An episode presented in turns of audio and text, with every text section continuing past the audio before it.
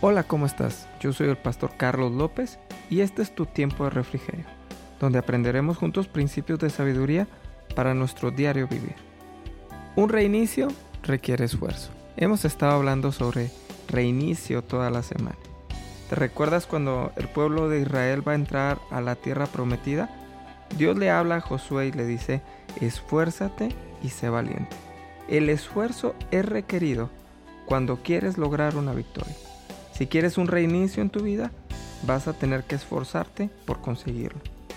Dice la Biblia que un día Dios vio que los hombres estaban haciendo las cosas mal y decidió darle un reinicio a la tierra. Levantó a un hombre llamado Noé.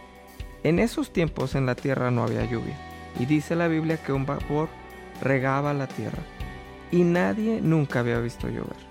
¿Te imaginas que de pronto Dios le habla a Noé y le dice que se van a abrir las fuentes de los cielos y va a comenzar a caer agua? Suena medio loco, ¿no? Un reinicio para muchos requiere hacer cosas radicales y medio locas. Noé tenía que hacer un arca con ciertas indicaciones que Dios le estaba dando y él la tenía que trabajar. En pocas palabras, Dios hizo su parte y ahora con esas instrucciones Noé tenía que hacer la parte que le correspondía. El esfuerzo que Noé tenía que hacer radicaba en traer la madera, prepararla, pulirla y construir el arca. Muchísimo esfuerzo. ¿Qué esfuerzo requiere para ti en las cosas que vas a reiniciar? Quizá Noé no pidió hacer un reinicio. El reinicio a la tierra era de parte de Dios. Pero hay constantes que aplican de un lado a otro para que Dios participe en un reinicio con nosotros o nosotros participemos en un reinicio con Dios. Mira lo que dice la Biblia en Génesis capítulo 6, verso 9. Esta es la historia de la familia de Noé. Él era un hombre justo y honesto ante la gente de esa época y vivía de acuerdo a la voluntad de Dios. Te lo vuelvo a leer. Esta es la historia de la familia de Noé. Él era un hombre justo y honesto ante la gente de esa época y vivía de acuerdo a la voluntad de Dios. Aquí encuentro tres características muy importantes si quieres que Dios participe en tu reinicio. Ahora, tienes dos opciones. La primera es hacer las cosas a como estamos acostumbrados, en nuestra propia prudencia, en nuestras propias fuerzas. Lastimosamente el resultado de esto no ha sido el más óptimo. Y la verdad es que por lo regular fallamos. La segunda es involucrando a Dios en medio de todo. Cuando lo hacemos, vemos que Él toma el control de todas las cosas. La primera la primer característica importante si quieres que Dios participe en tu reinicio. Dice la Biblia, Noé era justo. ¿Sabes una cosa? Hoy entendemos que somos justificados por medio de Jesús. Él nos justifica delante de Dios. O sea, la primera, si tenemos a Jesús, ya estamos justificados. Ya somos justos delante de Él. Entonces, eso es, si Jesús está en nuestro corazón, ya la primera, ya, ya la tenemos. La segunda, Noé era honesto. Esto, viéndolo de manera práctica, significa que si vamos a reiniciar alguna parte de nuestra vida, tenemos que ser honestos y rendirla por completo a Dios. ¿Qué te quiero decir con esto? Que si no somos honestos, entonces nos engañamos a nosotros mismos.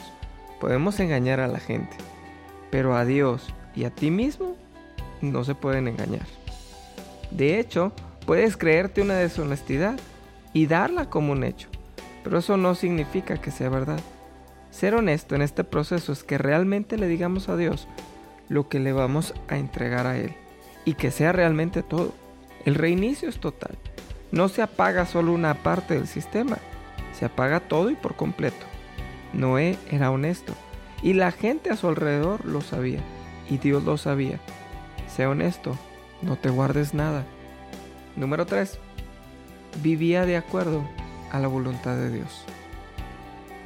La voluntad de Dios para nuestra vida es buena, agradable y perfecta. Vivir de acuerdo a su voluntad es vivir de acuerdo a sus estatutos y leyes, de acuerdo a la palabra de Dios. Si quieres descubrir la voluntad de Dios para tu vida, tendrás que leer la palabra de Dios. Tendrás que estar metido en oración para, para que Él te lo vaya revelando. Noé ya sabía la voluntad de Dios para él. La gente alrededor de él podría pensar que estaba loco. Nunca había visto caer agua del cielo. Pero él estaba haciendo la voluntad de Dios y eso fue lo que preservó su vida y la de su familia. Muchas veces el hacer la voluntad de Dios será un sinsentido para nosotros, pero al final veremos la recompensa. ¿Por qué un reinicio? Porque al final verás la recompensa de Dios en este esfuerzo que estás haciendo. Vamos a orar en este día y declarar que todo esfuerzo tiene su recompensa en nosotros de parte de Dios. Padre, gracias te damos en esta hora porque tú eres bueno. Gracias Espíritu Santo por cada persona que me está escuchando.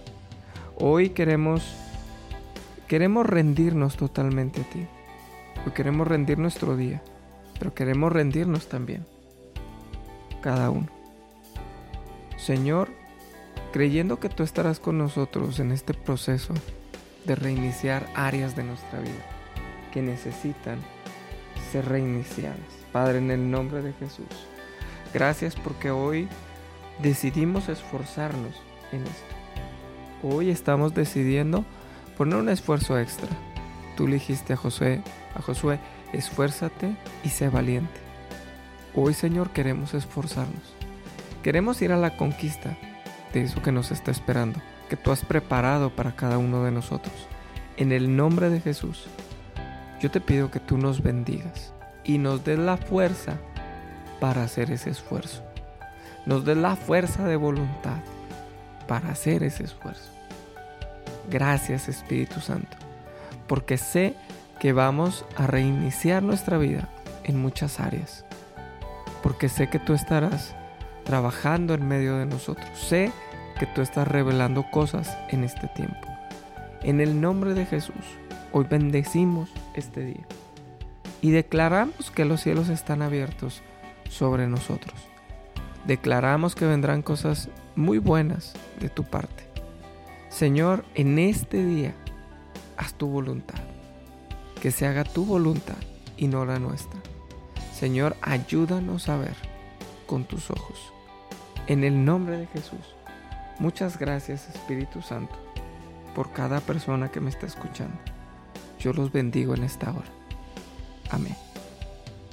Ayúdame a compartir este audio para que más personas puedan ser bendecidas a través de esta palabra.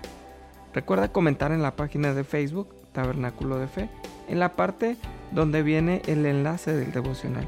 Y si no has dado like, te invito a que lo hagas. Yo soy el pastor Carlos López y este es tu tiempo de refrigerio.